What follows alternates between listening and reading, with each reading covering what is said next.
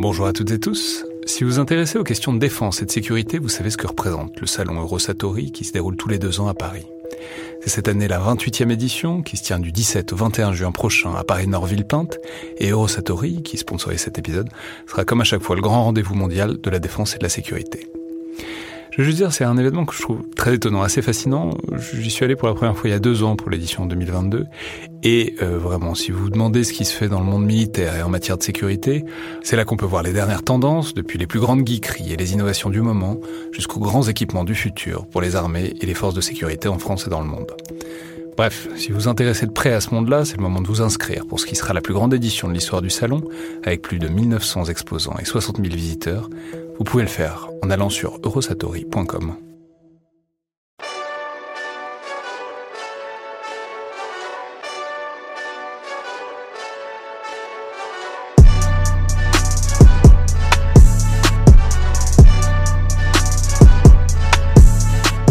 Bonjour à toutes et tous et bienvenue dans le Collimateur, le podcast de l'Institut de recherche stratégique de l'école militaire, l'IRSEM, consacré aux questions de défense et aux conflits armés. Je suis Alexandre Jublin et aujourd'hui pour parler des opérations spéciales, de leur histoire et de leur actualité dans euh, les conflictualités contemporaines, à l'occasion des 30 ans du COS, le commandement des opérations spéciales, j'ai le plaisir de recevoir le général de division Toulouse, le GECOS, c'est-à-dire le général à la tête de ce commandement des opérations spéciales, sur lequel on aura évidemment largement l'occasion de revenir. Donc bonjour général, merci beaucoup d'être là et bienvenue dans le collimateur. Bonjour à vous, euh, ravi d'être présent aujourd'hui sur l'antenne. Alors, toute première question, afin que les auditeurs, et moi-même aussi d'ailleurs, partent sur de bonnes bases, j'aurais peut-être aimé commencer par un, rapide moment de définition euh, sur ces opérations spéciales que vous commandez, euh, en France en tout cas, parce que même le, vocable, le, mot est ambigu. Si c'est spécial, on sent que c'est important, mais euh, est-ce à dire que les autres opérations militaires ne sont pas importantes ou même ordinaire par rapport aux, opérations spéciales. Puis il y a aussi un truc un peu nébuleux avec les forces spéciales qu'on associe plus ou moins aux commandos, même s'il n'y a pas que des commandos dans les forces spéciales. Et par ailleurs, vous n'êtes pas le commandant des forces spéciales, même si vous en commandez souvent. Donc on a compris que ça pouvait apparaître un peu compliqué. Et j'aurais donc aimé que vous commenciez par euh, démêler tout ça et nous expliquer donc ce que sont ces opérations spéciales, où elles commencent et où elles s'arrêtent. C'est effectivement une très bonne question et ce n'est pas si simple que ça à aborder. Premier point, euh, toutes les opérations militaires sont des opérations importantes. Il n'y a pas d'opération militaire anecdotique. C'est totalement dérogatoire du droit commun. Euh, puisque l'emploi de la force militaire peut conduire à donner la mort ou à la recevoir. Donc on voit bien qu'on est complètement euh, dans des sujets qui ne peuvent être que graves. Les opérations spéciales, en fait, c'est un champ particulier des opérations militaires qui, lorsqu'on prend le cas français et qui est défini dans le décret de création du COS, précise simplement que ce sont des opérations commandées par le chef d'état-major des armées, euh, des opérations qui sont hors du champ des opérations habituelles des armées qui recherche à avoir des effets stratégiques un peu sensibles sur un certain nombre de domaines. Et euh, on peut lister des, cas pratiques, c'est-à-dire que traditionnellement, ça vise à avoir des actions en profondeur, ça peut être des actions de renseignement, ça peut être des opérations d'ouverture de théâtre, ça peut être des opérations de lutte contre le terrorisme ou de libération d'otages. Enfin voilà, vous avez un champ relativement vaste de ce que peuvent être des opérations spéciales.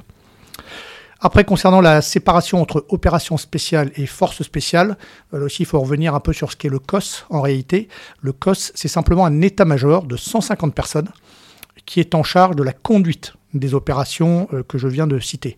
Les forces spéciales, c'est quelque chose de beaucoup plus large que ça. Ce sont l'ensemble des unités dépendant de chacune des armées qui constituent ces espèces de forces commando euh, qui peuvent être mises à disposition pour conduire des opérations spéciales. Donc euh, les commandants de forces spéciales, vous en avez dans la marine, dans l'armée de l'air, vous en avez dans l'armée de terre, et vous avez même une chefferie santé qui s'occupe des médecins dédiés aux forces spéciales. Par contre, les opérations spéciales, ce sont bien les opérations qui relèvent du COS. Donc pour euh, résumer, en quelque sorte, vous, vous commandez les opérations qui font appel à ces forces spéciales. Alors on imagine de manière préférentielle, mais pas forcément que. vous pouvez aussi commander des forces qui ne sont pas spéciales, et inversement, il y a plein de forces spéciales qui ne sont pas particulièrement dans, des opérations spéciales au quotidien. Alors, dans l'absolu, ce que vous dites est tout à fait vrai, c'est-à-dire que le COS, encore une fois, commande ce qu'on appelle une opération spéciale, c'est quelque chose qui est commandé par le COS. Euh, aujourd'hui, bien entendu, quand on regarde l'historique des opérations des 30 dernières années, l'immense majorité des opérations conduites par le COS a été faite sur la base importante d'unités venant des forces spéciales. Mais les forces spéciales euh, n'agissent que très rarement seules. En fait, si vous voulez pouvoir opérer, vous avez besoin de tout un écosystème qui vous soutient. Donc, euh, pour conduire les opérations spéciales, vous avez de manière importante un soutien des trois armées. Euh, l'armée de terre peut fournir des appuis ponctuels, peut fournir des bases, peut fournir du soutien en opération.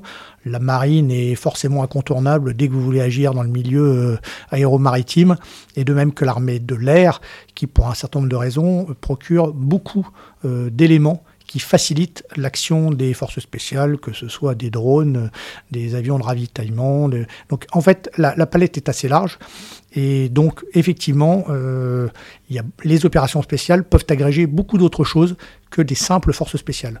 Et à l'inverse, euh, il y a un emploi qui existe des forces spéciales au sein de chacun des milieux et de chacune des armées.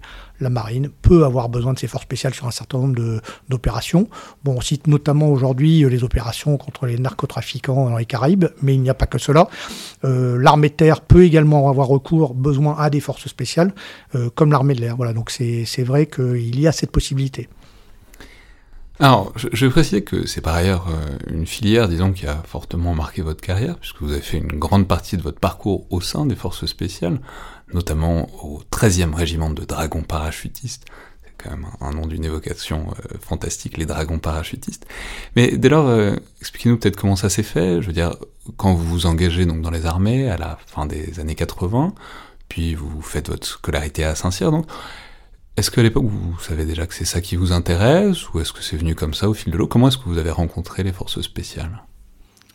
Alors, euh, je me suis engagé à Saint-Cyr en 1986 dans une logique claire de vouloir faire carrière dans les armées, euh, parce que j'adhérais à ce qu'étaient les armées, volonté de servir mon pays, et que donc euh, ça passait par une école militaire, et dans mon cas, plutôt armée de terre, parce qu'initialement, ma vision de l'armée, c'était une vision d'aventure, plongée dans des zones de crise, en petite équipe, et voilà, chargée de résoudre un certain nombre d'affaires, euh, voilà, comme on le peut sur le terrain. De ce côté-là, j'ai pas été déçu parce que je me suis engagé dans une armée qui était en fait dans une armée largement dominée par la guerre froide. En 86, on y est encore, le mur n'est pas tombé, mais en même temps qui est une armée qui a peu d'opérations extérieures, etc. Et en fait, je suis d'une génération qui a connu euh, une véritable rupture, bon, avec la chute du mur bien sûr, mais enfin le gros déclencheur pour l'armée française de ce changement complet de paradigme, c'est la première guerre du Golfe, où en fait fondamentalement on passe d'un modèle de défense du territoire national et de l'Europe à un modèle large d'intervention dans l'arc de crise. Voilà. Au moment où je m'engage, euh, il n'y a pas euh, de commandement des opérations spéciales, puisqu'il est né en 92, deux ans après ma, mon arrivée au 13e RDP. Il n'y a pas non plus de direction du renseignement militaire. Ça, ce sont deux entités très importantes aujourd'hui dans les armées qui sont nées des conclusions de la guerre du Golfe.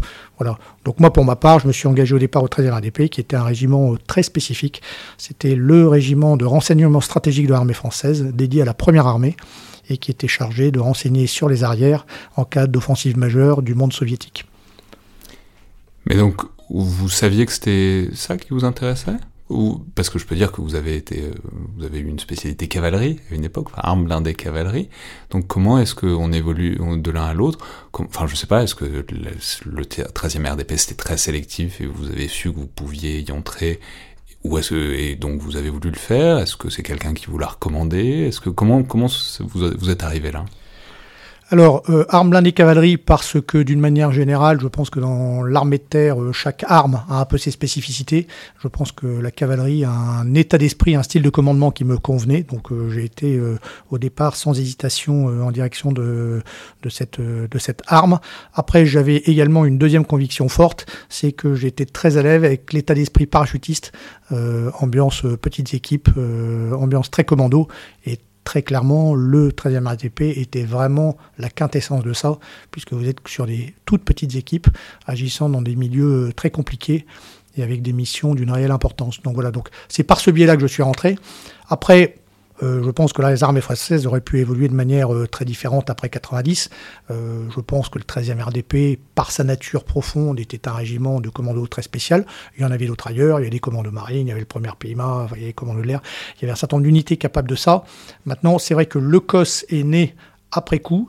Et ce qui a changé la donne, c'est que pour ma génération, et en tout cas pour moi, j'ai vraiment le sentiment d'avoir été associé à toute cette construction collective qui part du démarrage, création de ce COS. Pourquoi on le fait? C'est quoi les premiers ingrédients? C'est le début de la recette, en fait, ce qui est quand même assez intéressant. Et de le voir évoluer au cours de 30 ans, c'est absolument fascinant pour voir où est-ce qu'il en est aujourd'hui.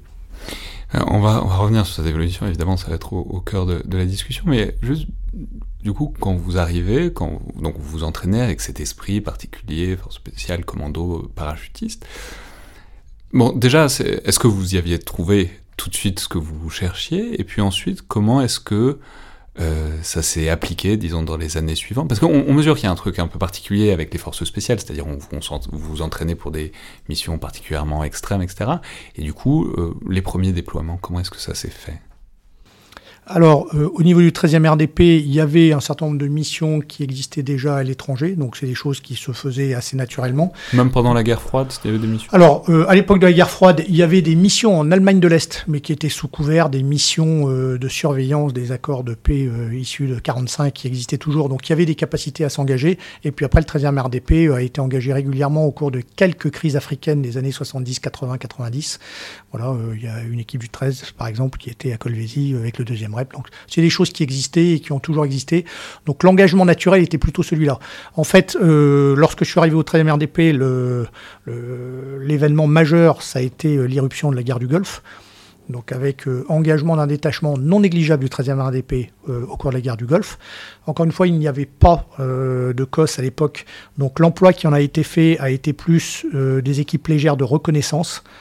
On peut dire à peu près la même chose du groupement commando qui a été fait à partir des groupes commando parachutiste de la brigade para auquel s'est joint le premier PIMA euh, qui a participé également à cette campagne. C'est un peu l'origine quand même de ce qui est devenu le COS euh, ultérieurement. Et puis ensuite, sortant de cette guerre, il y a eu une vraie période de flottement qui est très intéressante, 90-92, euh, qui n'est pas sans rappeler peut-être certains éléments, qu'on pourrait, quelques questions qu'on pourrait se poser aujourd'hui. C'est le moment où vous sentez que votre modèle n'est plus et que quelque chose d'autre est en train de naître. Donc, alors, chute du mur, échec du coup d'État de 91 euh, pour reprendre, euh, remettre en place le pouvoir communiste euh, en Union soviétique. Donc c'est vraiment un monde qui s'effondre pour un régiment comme le 13e RDP qui a vécu, transpiré, pensé Russie pendant 45 ans de manière exclusive. Enfin, c'est vraiment, un, c'est vraiment un monde qui s'effondre. donc ça, c'est quand même très intéressant. Vous aviez appris à parler russe? Il y avait un certain nombre de choses voilà, qu'on nous apprenait voilà, à l'époque. et ensuite, première guerre du Golfe, là aussi, monde bah, c'est le monde euh, nouveau qui s'ouvre, donc ça c'est absolument fascinant, mais en même temps avec une espèce de forme de frustration, parce que l'engagement des unités spéciales dans la guerre du Golfe n'a pas été celui qu'il devait être. C'est-à-dire engagement dans la profondeur, pour lequel on était entraîné et sur lequel euh, tout le monde s'attendait à être engagé, qui n'a pas eu lieu. Donc finalement, lorsque l'on arrive en 92, bah, finalement ces unités-là euh, sont très décidées à changer de braquet et finalement, l'arrivée du COS traduit ça, c'est-à-dire la capacité à remettre au bon niveau l'emploi de ces unités spéciales mais pour vous, ça s'est fait comment? Souvent, je pose la question comme ça. Qu'est-ce que qui a été votre baptême du feu? Qu'est-ce que vous considérez comme votre baptême du feu? Ah bah, Pour le, à l'époque, donc le 13e RDP et pas uniquement, c'est vrai du COS également. Dans les années 90, ça a été très engagé euh, en ex-Yougoslavie. Et pour ma part, j'y ai passé une bonne partie de mon temps de chef d'équipe euh, au suivi de toute cette crise, avec finalement un champ euh, très large euh, d'accès au renseignement qui a été euh, voilà, absolument décisif pour moi dans ma construction de chef militaire et puis dans mon partage de, cette volonté que j'avais de, poursuivre dans le monde des forces spéciales sans aucune hésitation. Alors justement, c'est un monde des forces spéciales, vous l'avez dit, mais ça pose la question de... Enfin, vous l'avez dit, il y a plein d'unités, des unités qui sont spécialisées, mais justement, à quel point est-ce que c'est un univers qui communique ou qui est cloisonné, c'est-à-dire vous avez fait votre carrière au 13e RDP, mais à quel point est-ce que vous communiquez, est-ce que vous parlez, est-ce que vous échangez, vous interagissez ensemble, ou pas forcément plus qu'avec euh, d'autres unités euh, plus à proximité? Comment est-ce que ça se passe dans cet écosystème alors, la vie de cet écosystème a, quand même beaucoup évolué avec le temps. Euh, il n'y a pas de doute que dans la vision initiale des fondateurs, les pères fondateurs, je pense notamment au général Lepage, qui a vraiment porté ce projet-là avec les, autorités de l'époque, sa vision était bien de fédérer le meilleur de ce besoin d'unité commando euh, intégré, euh, dans un commandement unique, permettant de tirer le meilleur de ce que pouvaient apporter des unités de l'armée terre, de l'armée de l'air et de la marine. Donc ça, cette vision très intégrée, elle a été évidente dès le départ chez les fondateurs. Pour autant, c'est pas si simple que ça à réaliser. C'est-à-dire que du jour au lendemain, vous mettez des unités qui avaient d'autres types d'écosystèmes pour leur dire désormais votre cadre prioritaire sera un travail conjoint. C'est pas tout à fait simple.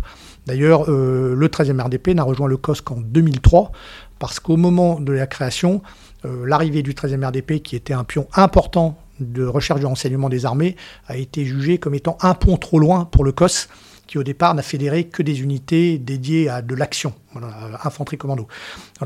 Donc les unités ont appris à travailler ensemble, et donc ça c'est vraiment la période des années 90. Euh, euh, mais qui est une période sur laquelle le COS, euh, tout en se cherchant en interne, n'était pas coupé du tout des armées, parce que le théâtre d'intervention du COS à l'époque a été systématiquement des théâtres sur lesquels les armées françaises étaient investies. Je pense notamment en Yougoslavie, euh, lorsque le COS, euh, en lien avec la DRM, euh, s'est chargé, direction du renseignement, direction du renseignement militaire, s'est chargé de la recherche des criminels de guerre. C'était au milieu d'un écosystème de toutes les armées françaises qui étaient engagées sur place. Donc on n'était pas du tout isolé. Le, la question de l'isolement du COS, elle est arrivée, ou isolement de capacité à agir de manière plus autonome du COS est arrivé un peu plus tard. Le véritable ouverture en la matière a été l'Afghanistan à partir de 2003, où là le COS s'est trouvé pour la première fois dans une situation agir seul euh, de manière structurée. Avant, il y a eu quelques opérations ponctuées dans les années 90. Là, c'était de manière beaucoup plus euh, organisée. Voilà. Et puis après, euh, les opérations successives, quand même dans les années 2000-2010, nous nous sommes retrouvés en général sur les théâtres d'opérations génériques de l'armée française. Et donc, voilà. Donc, la coopération, elle est à la fois devenue très forte en interne et elle est également très forte avec les armées, parce qu'encore une fois, euh, le COS ne peut pas agir seul. Donc on n'est pas coupé les armées, on vient des armées en fait, hein, chacun, de, chacun de nous. Oui, mais justement, on peut dire aussi que vous y êtes retourné, parce que je veux dire, vous n'avez pas fait toute votre carrière non plus dans, dans, les unités de forces spéciales. Vous avez notamment commandé euh, euh, des chars de combat au sein du 501e régiment de chars de combat, si je ne m'abuse. Alors, du coup, qu'est-ce que ça a fait Qu'est-ce que ça vous a fait de repasser dans des, unités différentes, de sortir de voilà, ce, mode d'action, cette intégration aussi qui sont celles des forces spéciales? Voilà, le, changement, qu'est-ce que ça vous a fait? Ah bah, je pense que c'est extrêmement vertueux. Et encore une fois, on ne s'engage pas dans l'armée française euh, au service de la France pour ne faire qu'un métier, une seule chose, et en expliquant qu'il n'y a que ça qui est possible. Euh, d'une manière générale, quand on s'engage, c'est au service euh, donc de notre pays. Après, au sein des armées, il y a un certain nombre dans le statut du soldat. On sait qu'on est mobile, que l'on ira là où on nous demande de travailler. Donc, j'ai pas de souci avec ça. Je pense que d'une manière générale, on s'enrichit beaucoup de la capacité à aller voir ce qui se passe ailleurs. Euh, je pense d'ailleurs que c'est toujours un point de vigilance d'éviter les enfermements. C'est vrai de toutes les spécialités, pas uniquement les forces spéciales. Vous trouverez ça dans toutes les subdivisions d'armes de chacune de nos armées respectives. Donc pour ma part, j'ai pris beaucoup de plaisir euh, dans quelques années que j'ai passé à Montmelon au 501e RCC. Euh, ce que ça change, bah, au 13e RDP, j'ai fait ce qui existe de plus léger, de plus discret dans les combats de l'armée de terre étant au 501, j'étais dans la pointe de diamant de ce qui se fait de plus lourd dans les interventions de haute intensité. Ça donne deux regards complémentaires sur la conflictualité que je trouve plutôt intéressant. Alors, même à l'intérieur de, sur cette cohabitation, à l'intérieur des armées, enfin, il y, a une question, enfin, peut-être, peut-être pas d'ailleurs, vous me direz, mais sur euh, la vision des forces spéciales. On sait que les forces spéciales sont très, très valorisées. Enfin, c'est l'élite. Enfin, parfois, c'est, souvent, c'est décrit sous l'angle de l'élite pour le reste des armées. Il y a plein de militaires qui aspirent à y entrer peut-être un jour, même s'ils n'y sont pas versés directement. En même temps, vous l'avez dit, et c'est, enfin, ambigu parce que tout le monde ne peut pas être force spéciale, il faut de tout pour faire dans les armées, et donc il faut peut-être pas valoriser ça au-delà d'un certain point, parce qu'il y a plein de gens qui n'y entreront jamais. Donc comment est-ce que vous voyez cette espèce de statut, évidemment très prestigieux, mais en même temps, il faut pas non plus trop idéaliser par rapport au reste des armées, parce que ça ne peut pas être un modèle général pour les armées non plus je suis tout à fait en phase avec ce que vous dites. Euh, encore une fois, ce, qui est pas simple, parce que c'est souvent comme ça que c'est repris euh, dans la presse ou de l'extérieur, on vous parle d'unités d'élite, etc. Il y a heureusement dans l'armée française beaucoup d'unités d'élite. Euh, on peut considérer que les gens qui travaillent dans les sous-marins travaillent dans les unités d'élite. Le porte-avions l'est très certainement. Euh, les avions de chasse le sont aussi. Euh, la Légion, certaines spécialités. Il y a plein d'unités d'élite en fait dans les armées. Donc là aussi, moi, je suis pas très à l'aise avec ce vocabulaire-là, que je trouve pas très adapté. ce qui est certain, c'est simplement, c'est que le monde des forces spéciales est un monde qui cherche, c'est un écosystème qui cherche en regroupant un certain nombre de talents, de compétences, à être capable de proposer d'autres options et de faire différemment euh, du monde classique des armées. Alors il en vient, il n'est pas très éloigné du monde des armées, mais son but c'est de créer justement un champ des possibles différent, un regard différent sur. Donc en fait, c'est votre devise, c'est faire, autrement. Voilà. Donc encore une fois, c'est pas tant un problème d'élite que un problème de capacité à faire différemment à penser différemment. Alors bien entendu en vous disant ça, je reste quand même très conscient de ce qu'est le COS. Euh, le COS c'est une unité, bon aujourd'hui on a à peu près 4500 personnes qui servent dans les forces spéciales dans les, dans les armées françaises, euh, qui restent des unités euh, dont le, le, taux de sélection est absolument enfin, majeur, qui disposent... C'est difficile de dire parce qu'en fait les parcours sont extrêmement compliqués, les gens n'y arrivent pas directement, donc voilà. Enfin en tout cas les gens qui arrivent en fin de cursus et qui arrivent dans des équipes de recherche, des groupes actions, des équipages euh, d'hélicoptères ou d'avions, sont quand même des gens qui ont suivi un processus extrêmement rigoureux de sélection. Euh, ce sont des gens qui, d'une manière... Dans tous les cas, on ne s'engage pas dans les forces spéciales, on, on s'engage pas directement dans les forces spéciales. Il y a un parcours avant, quoi. Il y a un parcours. Alors en fait, ça, ça dépend des armées. Euh, le, parcours est différent, mais si vous voulez, on pourra revenir là-dessus. Et donc en fait, euh, les, personnes qui sont là, hommes et femmes du, du commandement des opérations spéciales, il y a effectivement des profils extrêmement riches. Vous avez des personnalités très attachantes, fortes euh, en général, qui sont quand même des, des, personnes euh, témoignant un très grand équilibre individuel, parce que vous ne pouvez pas faire ce métier-là si vous n'avez pas cette espèce de grande cohésion euh, interne. Donc évidemment, et qui sont capables de, penser différemment. Donc quand vous mettez tout ça dans un même écosystème, vous avez quand même une capacité à sortir des sentiers battus, à imaginer une capacité à faire autre chose. Et c'est d'ailleurs pour ça que très souvent, euh, il y a un certain nombre d'autorités militaires qui nous demandent des défricheurs pour les armées, parce qu'on a été capable peut-être plus rapidement que d'autres, parce qu'on est plus agile, euh, intuitif, enfin de notre nature, à se projeter sur d'autres manières de faire. Par exemple dans les années 90, le COS a été très précurseur dans le monde des actions civilo-militaires qui ensuite ont été euh, repris euh, largement au sein des armées. Et le COS aujourd'hui n'a plus aucun. Euh, Par exemple, dans des théâtres de déploiement, les, relations de l'époque, voilà. voilà. et tout ce qui dépend en fait de ça, tout ce que vous pouvez faire derrière ça. le COS a été au départ également assez en pointe dans le domaine de l'influence, au milieu des années 2010. Bon, aujourd'hui, c'est quand on parle influence dans les armées, c'est pas du COS euh, dont on parle et c'est pas lui qui est principalement à la manœuvre, mais c'est quelque chose que l'on avait su générer en son temps.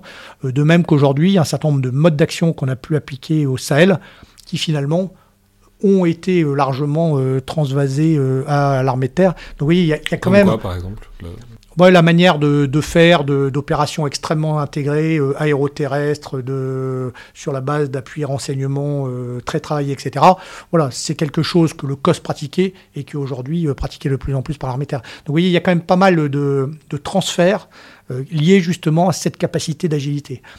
Et donc la capacité d'agilité, euh, elle dépend bien entendu des personnes que vous y mettez, donc sinon ça ne peut pas fonctionner. Voilà.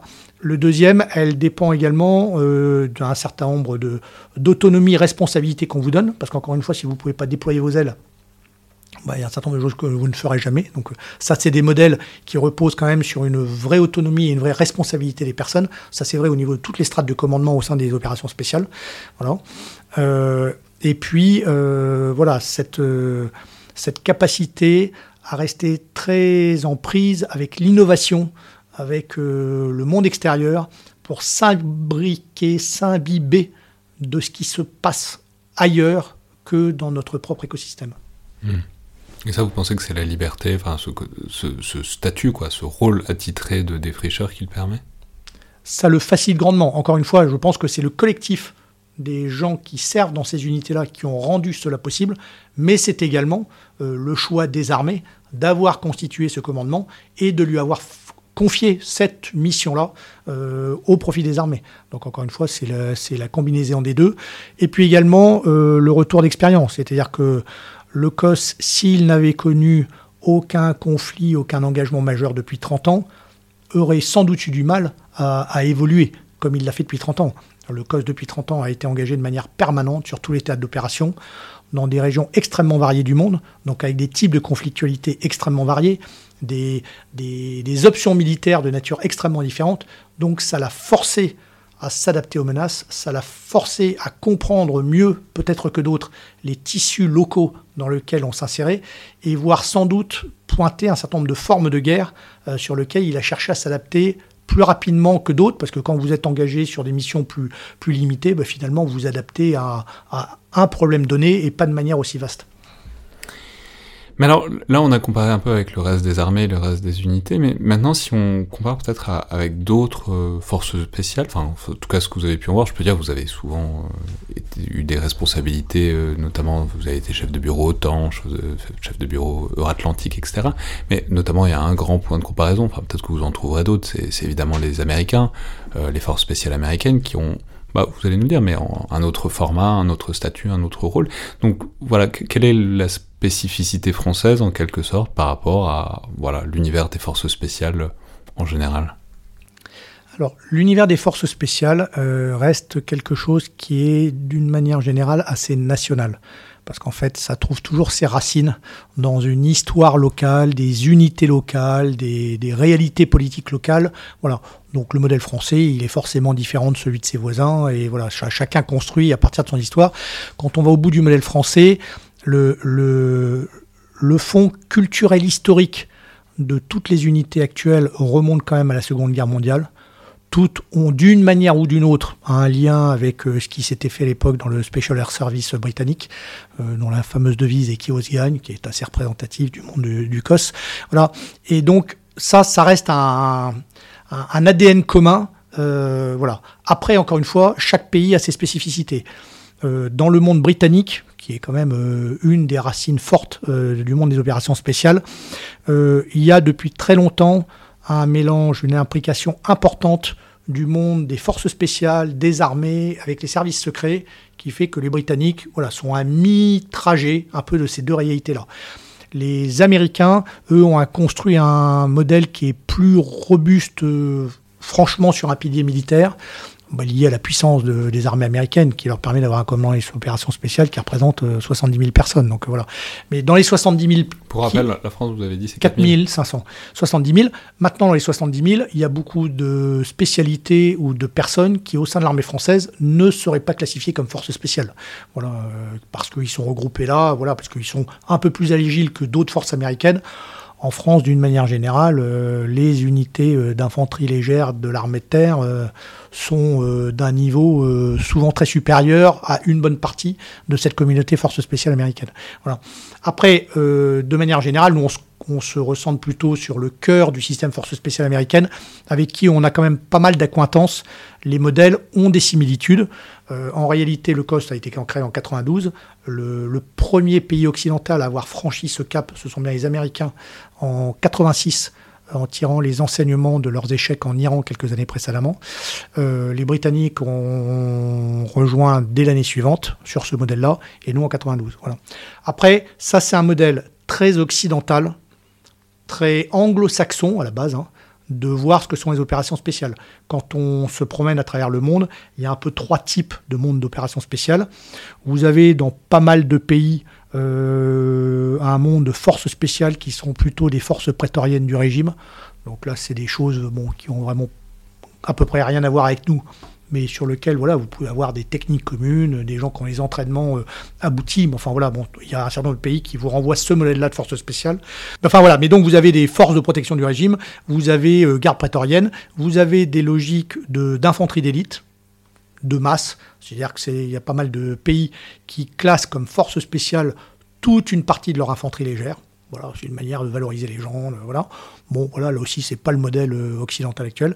Et puis après, il y a ce modèle un peu particulier qui a été mis en place euh, sur le modèle américain, qui est un modèle qui a pour volonté, sur la base d'un regroupement très interarmé, euh, très lié en réalité au monde des services de renseignement, d'être capable de faire des choses vraiment atypiques, stratégiques, différentes du reste du modèle des armées. Donc ça, c'est le modèle occidental. Modèle occidental, mais qui en réalité n'est pas encore euh, abouti dans beaucoup de pays d'Europe. Parce qu'en fait, pour l'aboutir, euh, il faut se doter d'une vraie capacité interarmée. Vous avez très peu de pays européens qui ont la capacité de mettre des avions, des hélicoptères ou des, objets marins ou sous-marins au sein d'un même commandement. Donc il y a plein de, pays qui ne sont pas capables de prendre ça. Il y a besoin derrière d'un niveau de commandement très lié au niveau stratégique, capable d'être plugué au niveau politique, au plus unités de l'État pour conduire des opérations euh, d'une certaine intensité. Voilà aussi, la réalité de l'engagement des armées françaises a rendu cela possible. Il y a plein de pays européens qui n'en sont pas là. Voilà, donc euh, voilà, le, le, modèle est occidental. En réalité, il n'est pas si répandu que ça, même en Europe.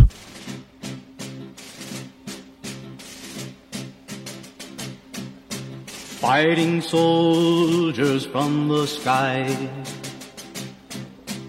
Fearless men who jump and die. Men who mean just what they say. The brave men of the Green Beret.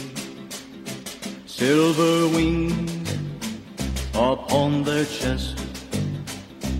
These are men, America's best.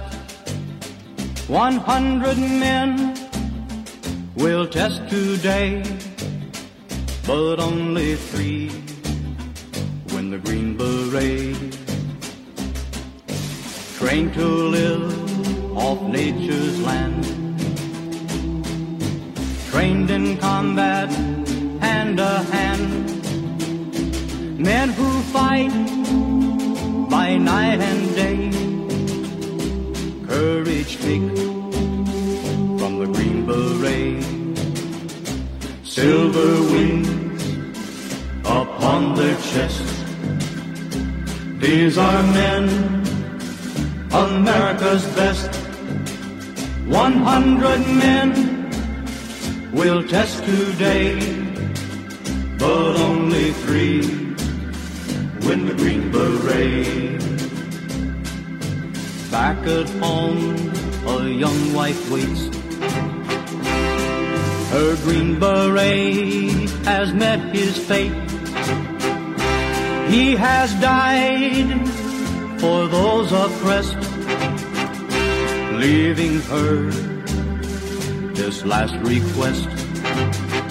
Put silver wings on my son's chest.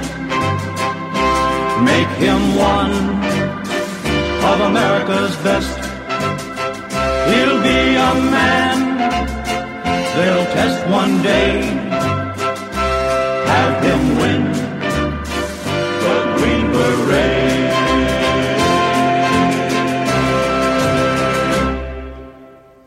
Alors, si, si, on prend maintenant une perspective peut-être euh, moins longitudinale et plus chronologique euh, en quelque sorte. Alors, on l'a dit, le, le, COS donc, que vous commandez à, à, 30 ans, créé au lendemain de la guerre du Golfe euh, sur le modèle américain, donc vous venez de le dire, du, SOCOM. Euh, mais ce qui est intéressant, c'est qu'on l'aura compris, c'est aussi à peu près la période de votre carrière, donc grandement marquée par les forces spéciales. Donc question très large, mais qu'on va, va détailler ensuite. Comment est-ce que vous avez l'impression que les opérations spéciales françaises ont évolué en 30 ans? Alors c'est une question très intéressante parce que le COS a 30 ans et il entame sa quatrième vie. Voilà, donc euh, 30 ans, quatrième vie. La, la, première partie de l'histoire du COS, ça a été euh, la période des pionniers de la mise en place de 92 euh, au début des années 2000, où en fait... Euh, donc c'est la Yougoslavie, ce que vous décrivez Voilà, c'est les, les crises du Rwanda, de la Somalie, quelques crises en Centrafrique. c'est la période où en fait le modèle qui a été pensé, et qui est très bien né. C'est-à-dire quand on voit les, gens qui ont mis en place le COS, ont mis d'emblée cette logique interarmée, forte intégration, agilité, appui sur l'innovation, faire autrement, enfin tout ça, ça date de cette époque-là. Mais il a fallu euh, l'expliquer à tout le monde et que ça rentre dans le champ des possibles. Les unités n'étaient pas sur ce gabarit-là au départ, donc il a fallu qu'ils s'approprient quand même la mission, que le COS trouve sa manière d'opérer avec les armées françaises. Voilà, donc ça, il y a une décennie de découverte en fait. Euh, et puis c'est un moment où le COS est en réalité a été utilisé beaucoup en gestion de crise. Euh, à l'époque, on disait en plaisantant que chaque officier du COS avait euh, au bout de son bureau, et c'était une réalité, son sac d'alerte prêt, parce qu'en fait, il ne faisait que de la gestion de crise ponctuelle. Voilà, donc les gens étaient formatés comme ça. Voilà. À partir des années 2000, il y a un premier changement du COS qui cette fois-ci s'intègre dans une logique qui est plus durable d'engagement. Euh, avec, à mon avis, deux, événements assez marquants. Le premier, c'est l'arrivée du 13e RDP au sein du COS, qui donne au COS une capacité à s'approprier et à intégrer beaucoup mieux les dimensions renseignement de l'action. Donc, ce qui fait que vous passez à un modèle euh, de, de réalisateur d'actions ponctuelles à quelque chose qui se donne les moyens d'être davantage maître de ses propres opérations, de leur conception, de leurs actions dans la De durée. Cibler soi-même. et Voilà. de- de repérer Donc ça change quand même beaucoup de choses en réalité. Et le deuxième sujet, c'est l'engagement en Afghanistan, c'est la mission ARES. Ça passe du bras armé au cerveau plus bras armé. Voilà. C'est euh, la partie ARES en 2003, où en fait, c'est pas une volonté pensée de le COS a besoin d'agir en autonome, c'est pas du tout ça. C'est la réalité d'un engagement décidé par les plus hautes autorités de l'État, en l'occurrence le président Chirac, euh, au moment où les relations franco-américaines n'étaient pas si simples que ça après 2003 et l'Irak. Volonté de faire un geste fort envers les Américains et donc d'engager un groupement de forces spéciales aux côtés des Américains en Afghanistan. Et donc là, le COS se retrouve dans une logique où il est tout seul, euh, complètement noyé aux Américains, et puis dans une mission extrêmement exigeante et totalement imbriqué en interarmée. Donc là, toutes les questions qu'on s'est posées les dix années d'avant, tout le monde a vécu tout seul, ensemble, au milieu de l'Afghanistan pendant les années, ça change radicalement euh, le projet de l'entreprise, en fait. Voilà. Donc ça, ça a été vraiment un, deuxième temps très fort de la vie du COS. Engagement plus dur, plus durable, plus en autonome. Voilà. Troisième époque de la vie du COS, c'est euh, malheureusement, c'est la plongée dans le monde de la lutte contre le terrorisme, avec euh, deux grandes étapes. hein, euh, bien entendu, ça remonte euh, au 11 septembre initialement, mais enfin, l'armée française n'a pas été euh, massivement engagée derrière ça. La, pleine plongée de l'armée française dans la lutte contre le terrorisme, ce sont deux faits. C'est l'attaque de janvier 2013 au Mali, qui menace Bamako et qui change ra- radicalement la donne de la manière dont on voit nos opérations en Afrique. Et donc là, une grosse opération s'engage, dont le COS est un des bras armés. Voilà. Et deuxième point, c'est au Levant, où après la prise de Raqqa et la chute de Mossoul, bah, finalement, on se retrouve avec un objet euh, califat islamique euh, énorme, extrêmement menaçant, et euh, sur lequel se monte une coalition internationale pour aider les partenaires euh, présents sur zone. Donc là, c'est vraiment la troisième vie du COS, qui est un engagement de 10 ans dans la lutte contre le terrorisme. La période qui s'ouvre est maintenant le début d'une quatrième vie. Non que la lutte contre le terrorisme soit terminée, euh, ça ne s'arrêtera pas du jour au lendemain, et on peut penser que malheureusement, hein, il restera euh, euh, un certain nombre d'objets de ce type-là dans les années qui viennent. Néanmoins, on voit bien que désormais arrivent d'autres enjeux. C'est le SEMA qui rappelait qu'aujourd'hui, le triptyque hein, qui doit cadrer, entourer l'ensemble de nos réflexions stratégiques, c'est le triptyque compétition, contestation, affrontement entre puissances. Donc on, revient finalement à une grammaire stratégique euh, qui est plus traditionnelle euh, et sur lequel euh, forcément les besoins seront différents et le COS, comme d'habitude, en tant qu'incubateur de défricheur pour les armées, est également un outil qui va pouvoir proposer un certain nombre d'options dans, ce nouvel environnement stratégique. On, va y revenir évidemment, mais simplement, même pour continuer sur cette question, mais même d'un point de vue terre à terre, c'est-à-dire qu'est-ce qui a changé entre un, opérateur du, COS euh, il y a 30 ans et aujourd'hui Enfin, est-ce que c'est euh, l'équipement, le matériel, évidemment, ça c'est sûr, euh, l'intégration de drones, de, plein d'outils nouveaux, ou est-ce que c'est des manières de faire, même sur le terrain, différentes, je sais pas, au niveau du C2, donc du commandant de contrôle, du, commandement, disons, de ces opérations. Voilà, dans la manière dont les opérations spéciales agissent sur le terrain, est-ce qu'il y a des choses qui ont changé entre l'époque où vous aviez les deux bottes, euh, les deux pieds sur le terrain, et aujourd'hui, maintenant, que vous êtes à, la tête de tout ça Je pense que les réalités militaires, les réalités de terrain, euh, les réalités du combat contre un adversaire n'ont pas changé radicalement à travers les siècles. C'est-à-dire qu'on aurait mis les outils du COS actuel dans les mains de nos grands ancêtres, je pense qu'ils auraient fini par s'en servir à peu près comme nous. Voilà. Euh, la, réalité de l'évolution des 30 ans, elle est assez majeure en termes d'équipement. C'est-à-dire que l'armée française, à l'époque de la fin de la guerre froide, euh, avait fait des choix d'équipement assez lourds parce qu'on était euh, face à une menace majeure existentielle de l'Union soviétique qui fait que euh, voilà, l'équipement individuel du combattant était sans doute très éloigné du niveau qu'il a atteint aujourd'hui. On a été capable de faire cet effort-là de manière très importante. Les façons de faire ont beaucoup changé également. C'est-à-dire que, on se rappelle dans les années 80, tous les concepts américains de Airland Battle, c'est-à-dire de combat dans la profondeur. Euh, Aujourd'hui, euh, après les conflits en Afghanistan, on est toujours davantage dans des logiques de combat dans la profondeur, toujours davantage dans des logiques d'effets ciblés et toujours davantage dans la capacité à modeler nos actions afin d'être le plus précis possible dans ce que l'on fait. Voilà, tout ça, c'est à la fois une réalité capacitaire. Si vous n'avez pas des moyens techniques qui vous permettent de faire ça, ben vous n'y êtes pas. C'est également des savoir-faire. C'est-à-dire être capable, c'est comme une recette de, cuisine, hein. enfin il faut être capable de faire fonctionner ce mécanisme-là, qui est aujourd'hui quand même d'une grande complexité. C'est-à-dire quand vous croisez les enjeux de base de données, euh, d'objets aériens de tout type qui volent, de coordination fine de gens qui agissent au sol, euh, voilà, il y, a une vraie complexité derrière tout ça. Et ensuite, au niveau des combattants individuels, euh, les gens du COS aujourd'hui bénéficient d'un engagement continu depuis 30 ans. Vous avez beaucoup, beaucoup de commandos du COS ont été engagés à plusieurs reprises à titre individuel sous le feu. Donc là, vous avez une génération guerrière en réalité qui a beaucoup appris euh, au cours de ces 30 dernières années. Donc c'est tout ça qui fait la réalité. Il y a un truc vertueux interne de l'expérience qui se passe de génération en génération au sein du COS et pas seulement des trucs théoriques. Euh. Voilà, vous avez beaucoup de gens très expérimentés au sein du COS et vous avez une saine passation de témoins entre anciens et plus jeunes liés justement à cette histoire extrêmement riche depuis une trentaine d'années. Hmm. Alors justement, si on essaye de, parler maintenant de cette quatrième vie qui, qui s'ouvre, euh, en fait, dans un contexte stratégique qui change et des perspectives stratégiques qui changent aussi, notamment dans l'horizon du, retour des conflits de haute intensité dont on parle depuis euh, des années. Enfin, le, chef d'état-major des armées, vous le citiez, on le disait déjà quand il était chef d'état-major de l'armée de terre, mais c'est vraiment le, bon, avec l'actualité dont on reparlera dans, dans une minute aussi. Mais alors que, vous l'avez dit, on était peut-être plus concentré sur des conflits asymétriques et sur de la contre-insurrection depuis au moins trois décennies.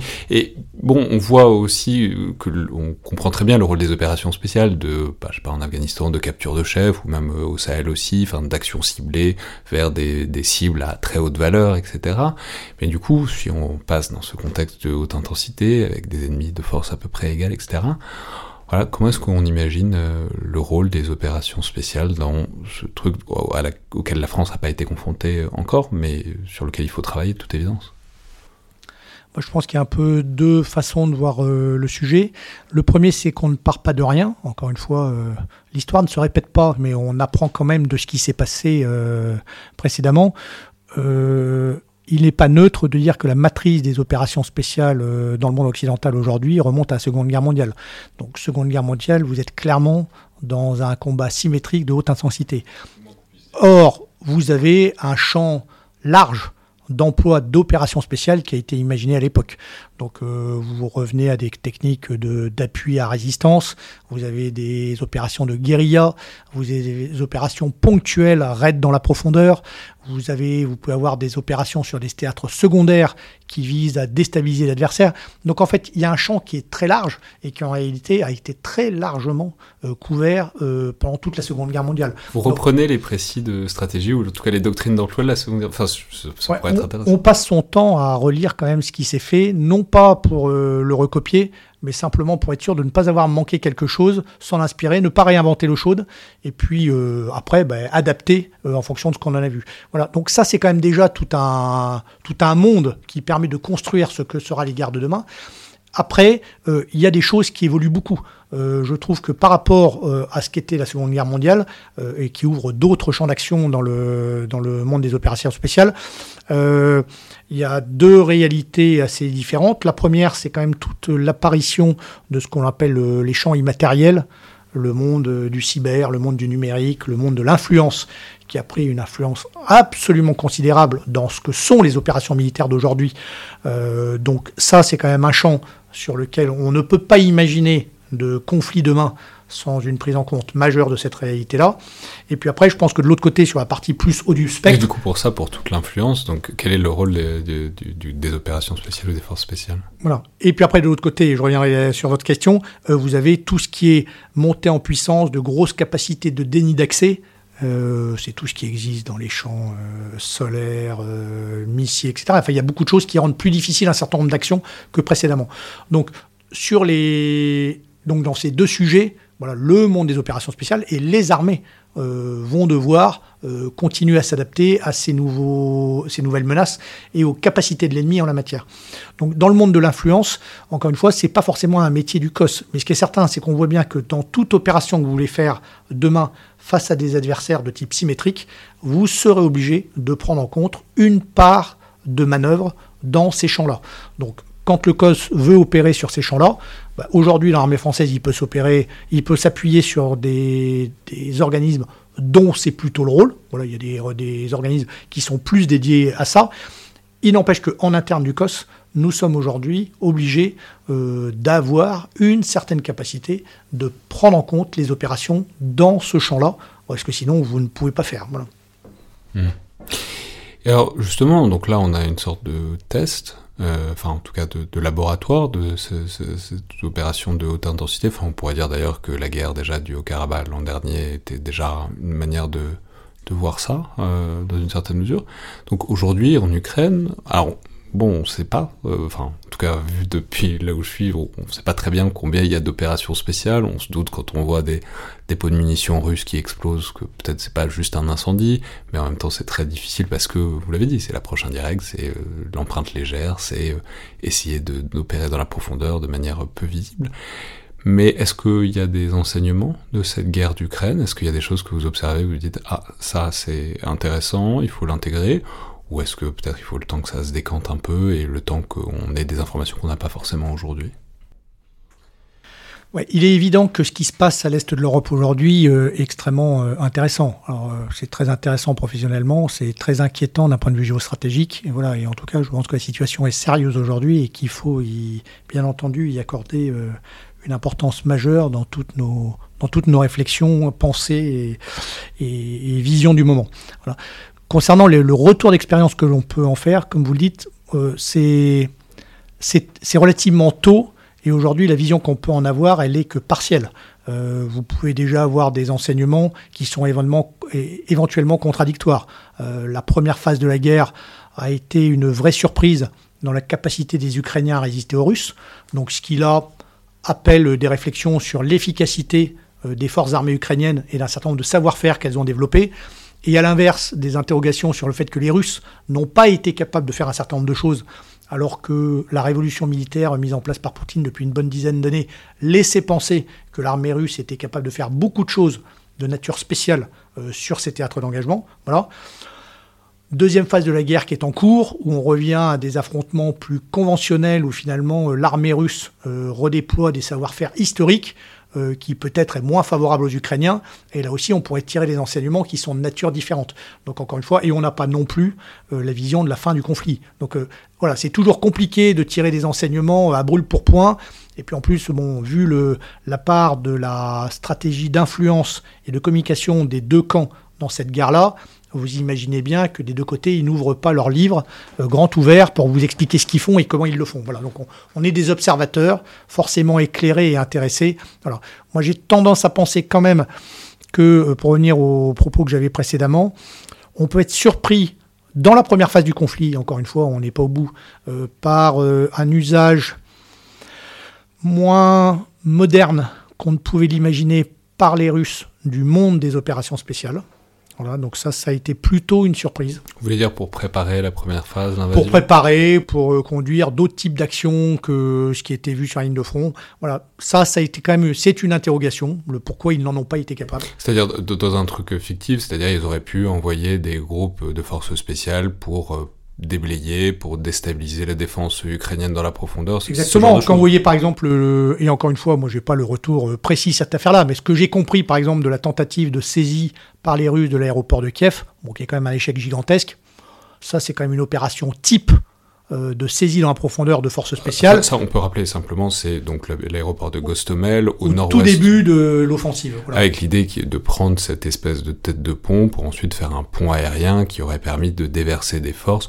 Bon, dans une doctrine, dans un truc qui est assez classique de la stratégie russe, d'essayer de, de, faire le pont puis ensuite le pipeline de force. Ça, ils l'ont d'ailleurs pris, mais perdu très rapidement. enfin, l'opération a été grosso modo un échec. Voilà, donc ça, ça interroge. À l'inverse, les Ukrainiens ont été capables de mener des actions par petite équipe sur les arrières, les flux logistiques, pour contraindre la manœuvre des grosses forces russes avec visiblement une, réelle efficacité. Voilà, donc là on revient dans des modes d'action, euh, infanterie légère, guérilla, qui là aussi sont quand même euh, historiquement dans la gamelle euh, des forces d'infanterie élite, opérations spéciales, et qui a plutôt bien fonctionné. Voilà, donc aujourd'hui, voilà ce qu'on peut observer en première approche.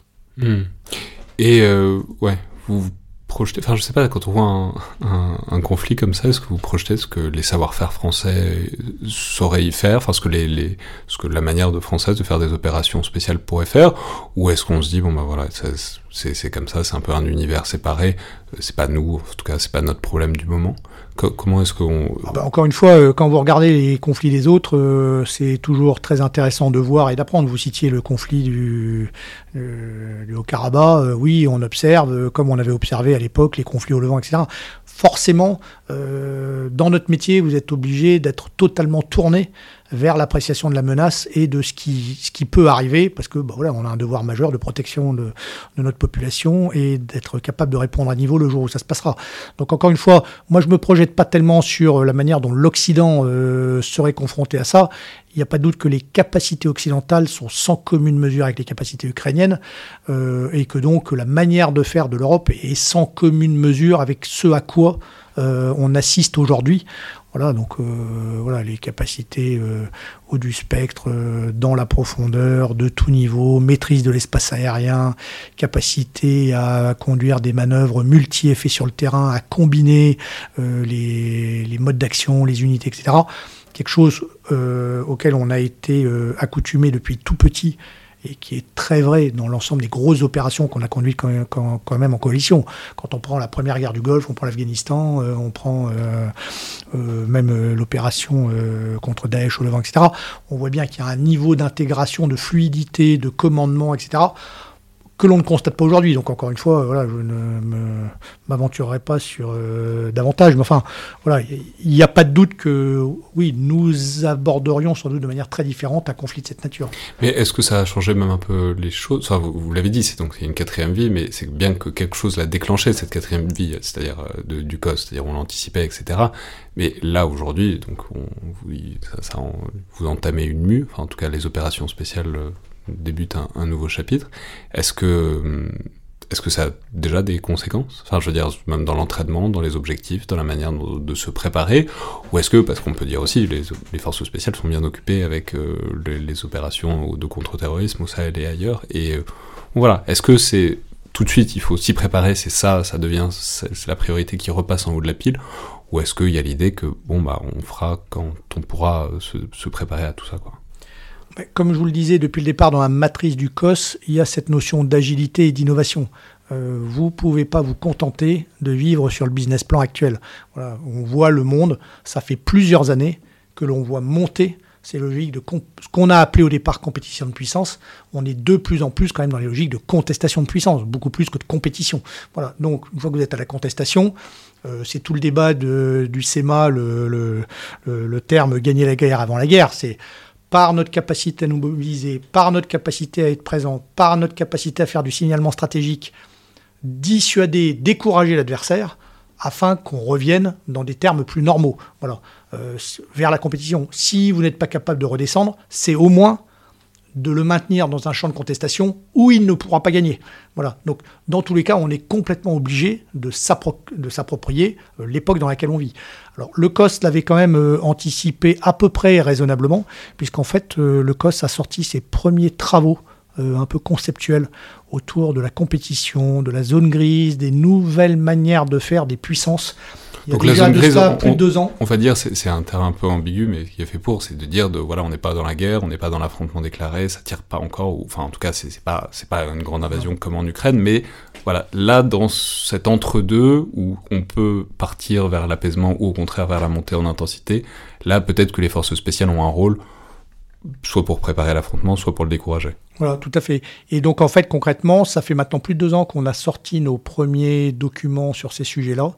Euh, une part euh, majoritaire, je dirais, des grands exercices à la fois réalisés par les forces spéciales terre, air et marine depuis deux ans sont plutôt sur ce type de sujet que la poursuite du drill habituel sur les manœuvres de lutte contre le terrorisme qui sont aujourd'hui bien, bien maîtrisées. Et donc aujourd'hui, on est quand même totalement plongé dans cette réalité-là. Ça aura des gros impacts parce qu'en fait, derrière, ça peut changer une partie des formations des personnes qui rejoignent le COS. Vous pouvez chercher à attirer des talents ou des compétences que vous n'avez pas qui sont différents. Vos entraînements, vos exercices sont différents parce que l'adversaire est différent, la manière d'agir face à cet adversaire devra être différent. Le matériel aussi. Le matériel également, puisqu'en fait, finalement, jusqu'à présent, on était face à des menaces certes extrêmement dangereuses, mais capacitairement peu capables. Demain, on aura des menaces très dangereuses et en même temps avec des capacités qui sont euh, équivalentes. C'est ce que les, anglo-saxons appellent la peer-to-peer competition, la, compétition entre pairs, entre équivalents. Euh, c'est du fort au fort, euh, voilà. Et donc là aussi, ce n'est pas la même façon de raisonner. Donc tout ça, bah, il faut s'y préparer, il faut entraîner ses forces, il faut donner des ordres pour que les gens se mettent en marche là-dessus et puis euh, voilà, y mettre, euh, notre volonté. Et il n'y a pas de doute qu'au COS, c'est un virage qui a déjà été pris il y a quelque temps. Merci beaucoup, Général. C'était donc le collimateur, le podcast de l'Institut de recherche stratégique de l'école militaire. J'ai juste précisé que euh, la veille de cet enregistrement, on a fait il y a eu un, événement pour les 30 ans du COS avec un certain nombre de chercheurs euh, des tables rondes, notamment de jeunes chercheurs sur les opérations spéciales et ce qu'on appelle l'approche indirecte auquel euh, j'ai participé, que j'ai animé. Et je crois que l'enregistrement, pour ceux que ça intéresse et qui voudraient aller plus loin, disons dans les différentes doctrines et de l'analyse plus approfondie des, opérations spéciales, je crois que cet enregistrement va bientôt être disponible.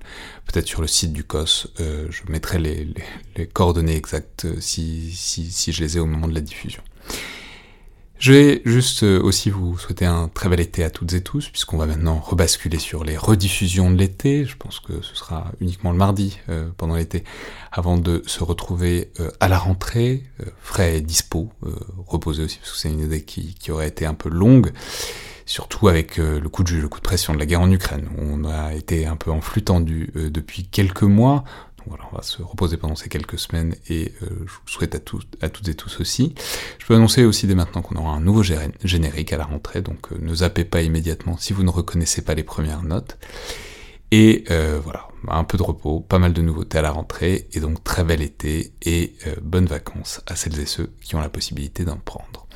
Je vous rappelle par ailleurs que vous pouvez nous faire part de vos remarques et commentaires par mail ou sur les réseaux sociaux de l'IRSEM. Tout ça est toujours le bienvenu, tout comme notes et commentaires sur Apple Podcast, sur SoundCloud, sur tous les outils qui vous permettent de dire ce que vous pensez euh, des épisodes ou de l'émission en général, qui nous permettent d'avoir des retours sur euh, ce que vous en pensez et la manière dont vous l'appréciez, ce qui permet aussi euh, au demeurant de, faire connaître le podcast, de l'augmenter en, en, audience toujours. On a connu une très très belle année de ce point de vue-là, évidemment corrélée à la guerre en Ukraine, mais pas que. Euh, et voilà, si vous connaissez des, des gens, s'il y a des gens autour de vous qui sont intéressés aussi euh, par le podcast, par ces différents formats, n'hésitez pas à en parler autour de vous, c'est encore la meilleure pub et le meilleur moyen de croissance du collimateur là de tous ces outils numériques, c'est encore le bon vieux bouche à oreille. Voilà, si vous voulez en parler autour de vous, autour de l'été, euh, n'hésitez pas, puisqu'on est toujours euh, ravis de voir que l'audience euh, continue à grossir. Merci à toutes et tous, et à la prochaine fois.